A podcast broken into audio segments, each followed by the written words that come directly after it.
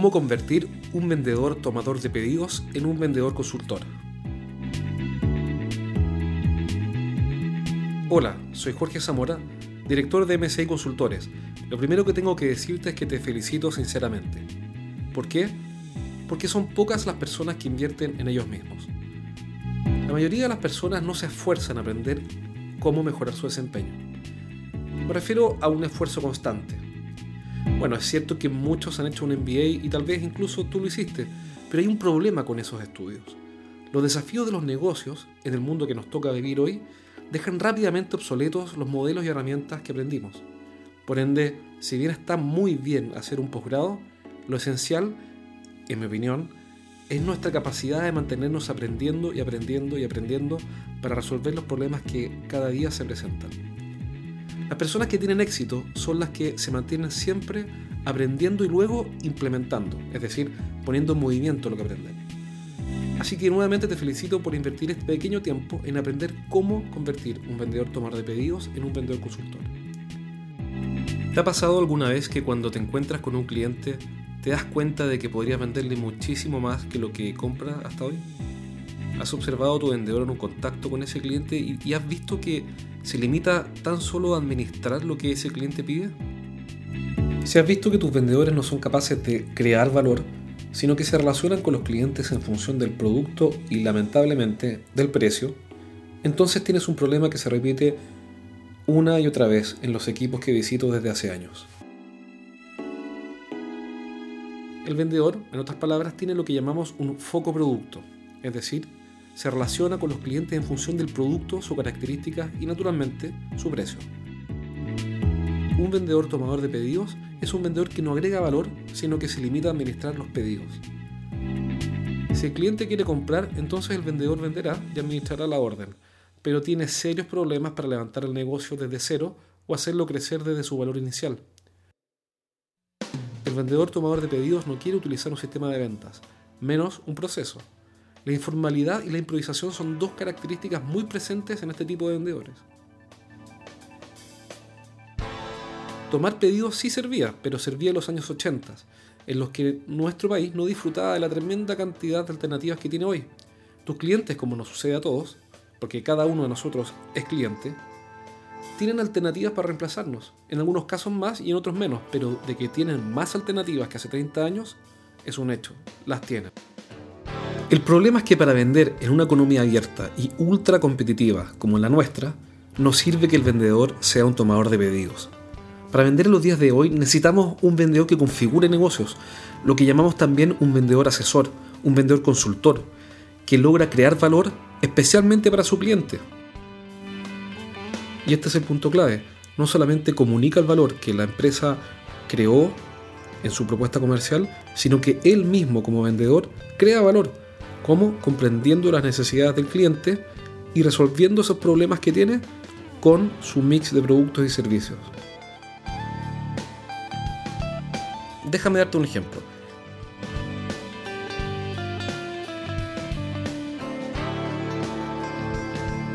Hace casi seis meses, el segundo de mis cuatro hijos, en un arrebato de creatividad, arrojó el modem de internet a la piscina y luego lo sacó y lo perdió. La razón la desconozco y bueno, y hasta hoy no he sido capaz de explicar racionalmente lo que hizo. Como sea, fui a la empresa proveedora de internet cuyo nivel de servicio supuestamente es muy bueno. Esperé mi número y me acerqué al mesón de atención. Señorita, buenos días, perdí mi modem de internet, necesito uno nuevo. ¿Cómo puedo hacerlo? Señor, primero debe decirme el código de su equipo. Se lo diría con gusto, pero como mi hijo lo perdió, no puedo decirle el código. Entiendo. Lo que usted quiere es renovar una línea o activar un nuevo equipo a una línea ya habilitada en su cuenta. Mm, la verdad no sé cómo resolverlo, señorita. Mi hijo perdió el modem y primero lo mojó, es decir, murió el equipo. No está. ¿Qué me recomienda usted que yo haga? Por eso le digo, necesito que me diga si quiere agregar a su cuenta una línea, reactivarla, porque me imagino que ya lo dio de baja, o agregar un equipo a su plan actual. Mire, permítame explicarle el punto, señorita. Yo tenía internet, usaba un modem suyo, una banda ancha móvil y ya no está, se fue, no existe, murió. ¿Me puede sugerir qué hacer? Yo solo quiero conectar ese ratón blanco a mi computador y navegar cuando esté fuera de mi casa. Eso es todo. Usted dígame. Por eso, señor, le estoy diciendo que me tiene que decir qué va a hacer con su banda ancha. Me recuerdo de esta situación y me da un poco de risa porque es, divertido, es tragicómico.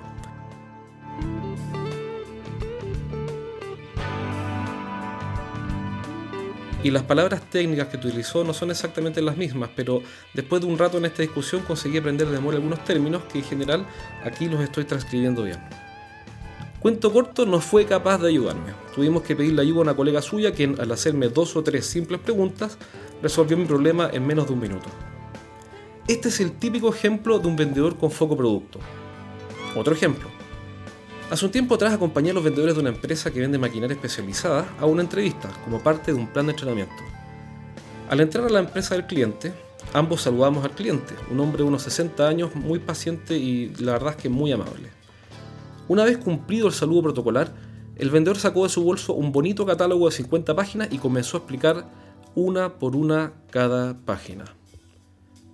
Como introducción, el vendedor le dijo, me gustaría presentarte mi empresa, Luis y se lanzó a escupir palabras como ametralladora, sin dejar espacio a ningún comentario. Cada tanto, el cliente, cuya paciencia realmente la considero admirable, hacía una que otra pregunta sobre alguna cuestión del catálogo y el vendedor demostraba ser un experto conocedor de los equipos.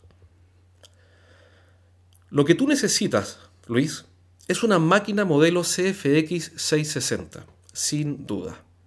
Y comenzó a atacar con una serie de razones por las cuales el cliente, debería invertir más de 20 mil dólares en lo que el vendedor había determinado como lo ideal. El problema, sin embargo, es que invertir 20 mil dólares es ideal solo para el vendedor en ese caso. La historia indica que cuando uno le dice a un cliente, esto es lo que tú necesitas, es el instante en que el cliente piensa cientos de razones para no necesitar eso.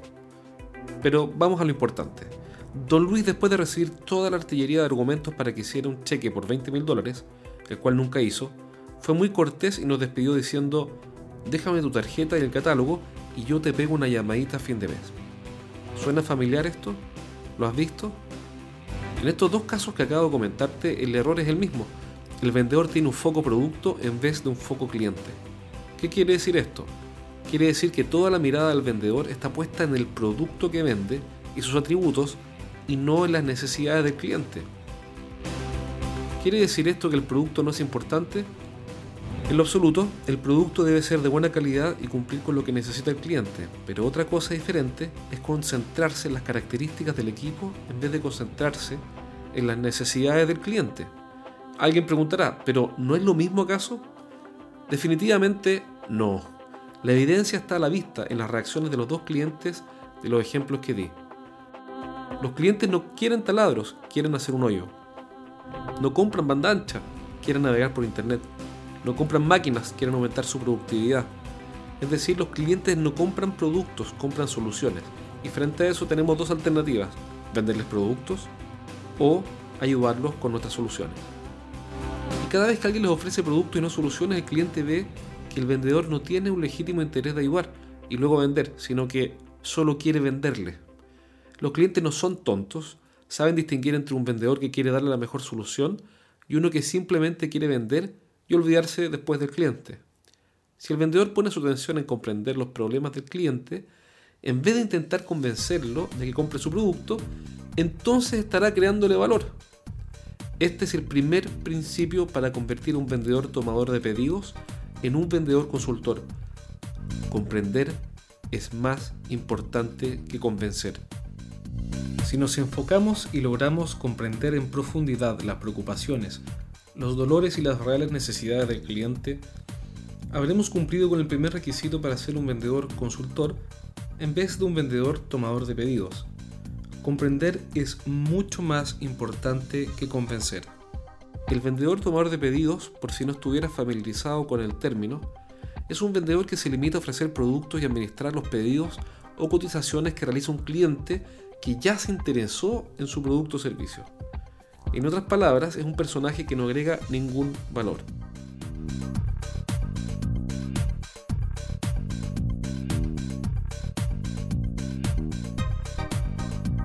Especie, dicho sea de paso, en extinción.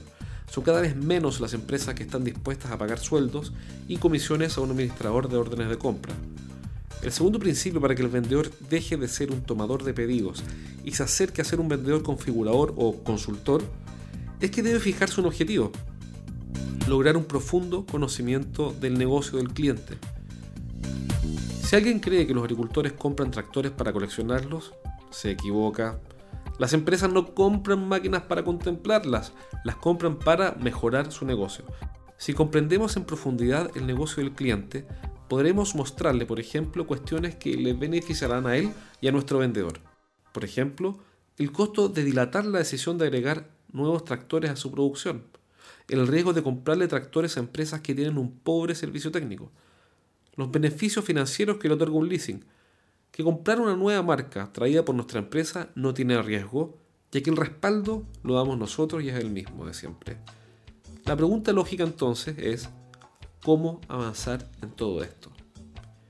Y la respuesta es siempre la misma, haciendo preguntas. Aquí entramos de lleno en la materia. Hay cuatro conductas que cuando están presentes en los vendedores, su resultado mejora notablemente es lo que llamamos las cuatro conductas base. Y son base porque estas conductas construyen el primer piso de todo el modelo de venta consultiva que estás aprendiendo. ¿Cuáles son las cuatro conductas base? Primero, preguntar. Segundo, escuchar. Tercero, trabajar con información. Y cuarto, no presuponer. Veremos cada una de estas conductas a continuación. Preguntar. El rol del vendedor consultor es muy similar al de un investigador privado. La figura de Koyak o Columbo bien podría servir para explicar la idea. ¿De qué otra manera podríamos comprender los problemas del cliente y conocer en profundidad su negocio si no es investigando? Y la manera más efectiva de investigar un problema es haciendo preguntas y más preguntas, hasta comprender los problemas del cliente y entender su negocio a fondo. Si tuviéramos que resumir todo este pequeño curso en una frase, en un solo principio que bastara para dar grandes pasos, es que hay que hacer preguntas. Por ejemplo, preguntas como, ¿por qué quiere renovar estos equipos? ¿Qué problema tiene con los actuales? ¿Desde cuándo? ¿Y qué implicancias ha tenido para su negocio? ¿Cómo deberían ser los equipos ideales para resolver su problema? ¿Qué es lo más importante para usted al momento de elegir un nuevo equipo? Etcétera, etcétera. Cuando hacemos preguntas que son útiles para el cliente, suceden varios fenómenos que probadamente facilitan la venta. Primero, demostramos interés en resolver problemas y no solo en vender productos. Segundo, el cliente es quien habla en una mayor proporción. Cuando es él quien habla más, nos entrega más información valiosa y nos permite comprenderlo con más facilidad. Tercero, como habla y nosotros no lo interrumpimos, el cliente, como todos los seres humanos, se siente agradecido. Y ese agradecimiento y el hecho de ser comprendido genera confianza. Hasta aquí no hay nada nuevo. Es todo obvio, ¿no es así? Normalmente las cosas más importantes de nuestra vida son obvias muy obvias, pero alguien tiene que recordarlas. En ocasiones, durante los entrenamientos a los equipos de venta, me preguntan con temor lo siguiente. ¿Existe el riesgo de que a los clientes les desagrade que le hagamos preguntas? La respuesta tiene dos partes. Primero, la regla general es que no. Por el contrario, los clientes y en general todas las personas quieren hablar y ser comprendidas y escuchadas.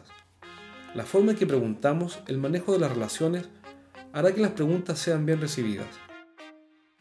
Si usa malas formas, siempre su mensaje será mal recibido, pero de otra manera, se sorprenderá de los positivos efectos que las preguntas tienen sobre los clientes. Por otro lado, si hacemos preguntas por el solo hecho de querer obtener un resultado comercial, tenemos un problema.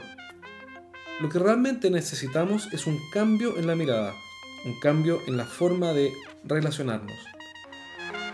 Si hacemos preguntas pero somos egoístas y solo buscamos un beneficio económico, los clientes, como todos los seres humanos, lo percibirán rápidamente. Debemos en consecuencia comprender que nuestro rol es ayudar a los clientes a resolver sus problemas con los productos y servicios que vendemos, algo totalmente distinto a querer venderles un producto o servicio sin importarnos lo que le sucede a los clientes. Si no nos tratamos como personas y no nos interesamos en ayudarlos, no hay estrategia de ventas que sirva para mejorar el resultado.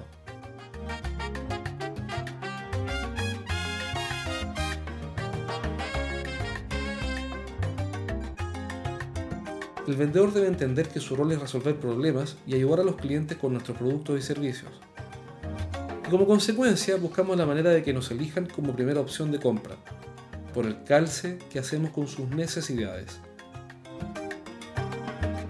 Dicho de otra manera, en este curso bien podríamos decir que aprenderemos más sobre compras que sobre ventas. ¿Por qué? porque toda nuestra estrategia y nuestro esfuerzo se concentrará en comprender las necesidades de los clientes y en ayudarlos a resolverlas con nuestra oferta de productos y servicios. Segunda conducta base, escuchar. Luego de preguntar viene el siguiente paso lógico, escuchar. Pero hay una diferencia entre oír y escuchar. Cuando escuchamos activamente nos hacemos cargo del mensaje que recibimos lo escuchamos con atención, dándole la oportunidad a que nos impacte. Dígame si esta situación le parece cercana. La mujer le dice al marido que tiene un problema, le cuenta el problema, lo explica, lo desarrolla y se extiende por 5 minutos hablando sin detenerse. Cuando termina de hablar, su marido le responde con un comentario que evidencia que realmente no se hizo cargo del asunto. No me escuchaste, replica ella. Si te escuché, responde él. Lo que es cierto es que en esos casos los hombres tenemos dificultad para escuchar y preferimos sacar la conclusión rápidamente sin rodeos. Eso no es escuchar, es oír. Efectivamente el marido oyó un sonido, una verbalización de ideas que emitió su esposa. Pero si realmente lo hubiera escuchado, entonces habría sintonizado con ella. Le habría dado la oportunidad al mensaje para que lo impacte y produzca un cambio. Escuchar activamente implica entonces ponerse en el lugar de quien habla, intentar sentir como siente y de leer entre líneas. ¿Qué es lo que realmente me quiere decir con este mensaje? Si dice estoy preocupada porque se fue nuestra empleada, puede estar diciendo tengo pena, o estoy triste, o sencillamente quiero que me ayudes durante esta semana. ¿Fácil? No, especialmente para quienes tenemos una psicología orientada al resultado y no al proceso. El proceso es importante. Vivir la historia con quien nos habla es importante. Y con los clientes sucede exactamente lo mismo. Cuando les hacemos preguntas, los clientes responden y quieren ser comprendidos. Lo que esperan de nosotros es una escucha activa. En el fondo, quieren ver si estamos comprometidos con entenderlos y ayudarlos o sencillamente estamos frente a ellos para obtener una orden de compra y cerrar un negocio el ejercicio del iceberg.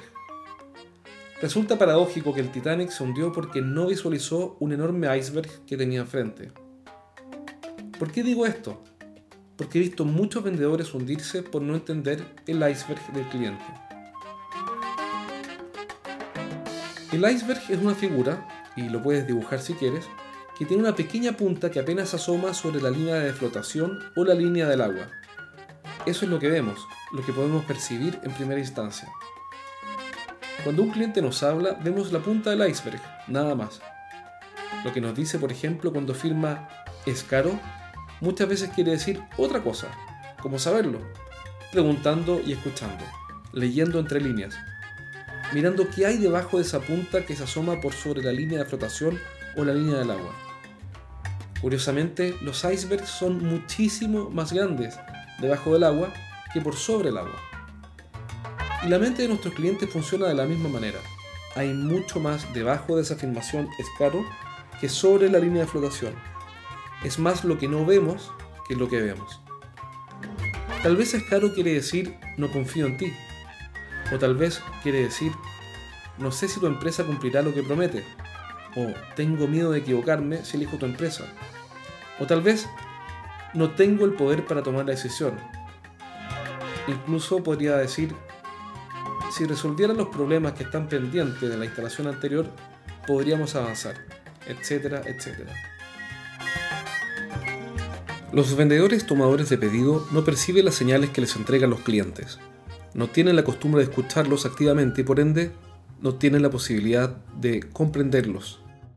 Para todos, resulta evidente que el vendedor quiere vender y nada más. Pero lo que esperan los clientes hoy no es solo que vendamos productos, quieren que los comprendamos, que resolvamos sus problemas y a cambio están dispuestos a premiarnos con su preferencia. Difícil para un vendedor tradicional que toma pedidos, ¿no es así? Pero no todo es tan malo. En este curso aprenderemos cómo cambiar estas costumbres. Vamos a la cuarta conducta base. Trabajar con información. Cuando un vendedor no trabaja con información, sea porque no preguntó, sea porque no tomó notas, o porque simplemente no usa la información disponible, tenemos una gran desventaja respecto a otros competidores. Por ejemplo, supongamos que don Alberto quiere una máquina tipo X. Si el vendedor no sabe para qué quiere esa máquina, en qué contexto, con qué financiamiento, con qué fin inmediato, en conjunto con qué otras soluciones, y tampoco sabe cómo piensa tomar una decisión de compra, o más simple aún, no sabe cómo va a comparar las alternativas, la nuestra con la de nuestros competidores, tenemos una seria desventaja frente a ellos. Imagínese el escenario que acabo de describir por un segundo. El vendedor le reporta lo siguiente. Don Alberto quiere una máquina. ¿Qué descuento le podemos hacer? Esa es la única carta que tiene el vendedor, porque como no levantó información y no entiende los problemas, no puede resolverlos. Entonces, ¿qué es lo más simple? Decirle al jefe, jefe, deme un porcentaje, un descuento, un cariñito, y con eso cerramos el negocio de don Alberto. Ya pues jefe, encontró nuestra máquina cara, ¿qué descuento le podemos hacer para que cerremos y lleguemos a la meta? Y el gerente de ventas fácilmente accederá a este, comillas, chantaje para cumplir las metas, bajando la rentabilidad de la empresa. Ahora imagínense lo siguiente, el vendedor registra la oportunidad en el sistema y le preguntamos, ¿cuál es el negocio? y responde. Don Alberto quiere una máquina tipo X porque la que tiene hoy no le permite producir todo lo que él necesita. Pro un modelo de la competencia y tampoco está contento con esa decisión que tomó. El servicio postventa ha sido pésimo. Una vez el equipo falló y nuestra competencia se demoró una semana en enviar al técnico y un mes en traer el repuesto.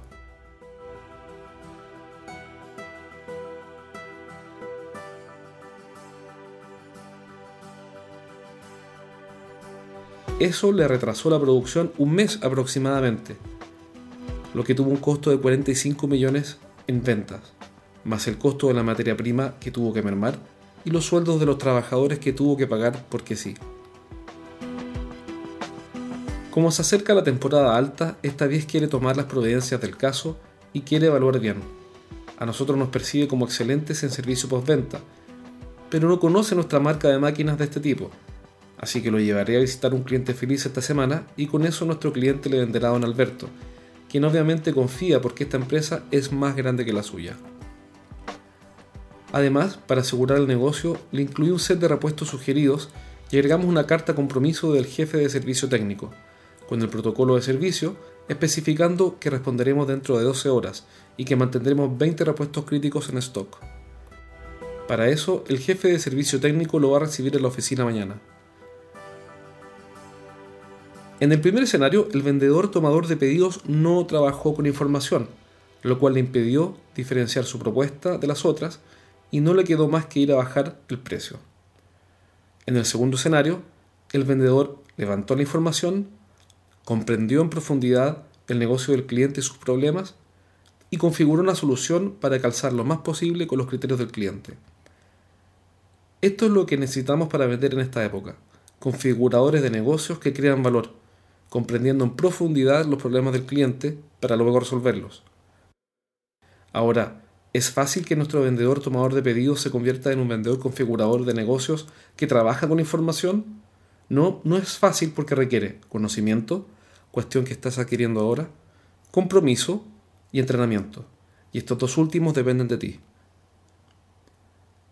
Pero de que se puede, se puede. Y tengo ejemplos reales para mostrarte. Es perfectamente posible. Vamos a la cuarta conducta base, no presuponer. ¿Le ha pasado que usted ve oportunidades que el vendedor sencillamente no ve? Y que cuando usted le dice, este producto podría servirle a los clientes A, B y C, el vendedor responde, no creo, el cliente A, B y C solo quieren un precio bajo y este producto lo van a encontrar caro. Además, no creo que lo necesiten. Si alguna vez pasó por esto, me entenderá cuando digo que presuponer es asumir o suponer anticipadamente que las cosas no funcionarán. Es vivir los negocios cerrándose a las oportunidades. Es cierto que no todos los productos y servicios son para todos los clientes, pero otra cuestión diferente es asumir que las cosas no funcionarán o que no debemos intentar los negocios por un prejuicio. La diferencia entre expandir la mirada de los negocios, abriéndose a las oportunidades, y presuponer que las cosas no resultan por capricho es abismante. Hay una gran diferencia. Son dos personas y dos resultados completamente diferentes. Y hasta aquí la historia dice que esos vendedores que presuponen se equivocan en la mayoría de las ocasiones. Por esa razón el gerente de ventas le puede demostrar con facilidad que el cliente sí estaba interesado en la solución, el producto o servicio. Esta conducta es una de las difíciles de formar porque requiere credibilidad, constancia y vivir el proceso. El vendedor debe primero ver que es posible y segundo hacer lo posible, vendiendo. El rol del gerente de ventas es clave en esta conducta. Su paciencia, perseverancia y liderazgo estarán fuertemente exigidas en esta cuarta conducta. Resumamos esta primera parte para que saquemos las conclusiones más importantes. En este capítulo aprendimos lo siguiente. Comprender es más importante que convencer en los días que corren, especialmente porque los clientes tienen muchas más alternativas que hace 30 años y esperan mucho más de nosotros. No solo quieren comprar los productos, sino que esperan de nosotros que seamos verdaderos partners que les resolvamos sus problemas. Los vendedores que tienen las cuatro conductas base logran sobresalir muy por sobre los vendedores promedio. Las cuatro conductas bases son preguntar, escuchar, trabajar con información y no presuponer. El rol del gerente de ventas es apoyar al vendedor en el proceso de aprendizaje de estas cuatro conductas. En el próximo capítulo veremos cómo hacer preguntas para ayudar a los clientes, vendiendo a través de sus propias decisiones. Suena extraño, ¿no es así? Pero aprenderemos cómo hacer preguntas que los movilicen y que nos permitan influenciarlos positivamente, claro, para que prefieran nuestra propuesta. Nos vemos entonces en un próximo capítulo.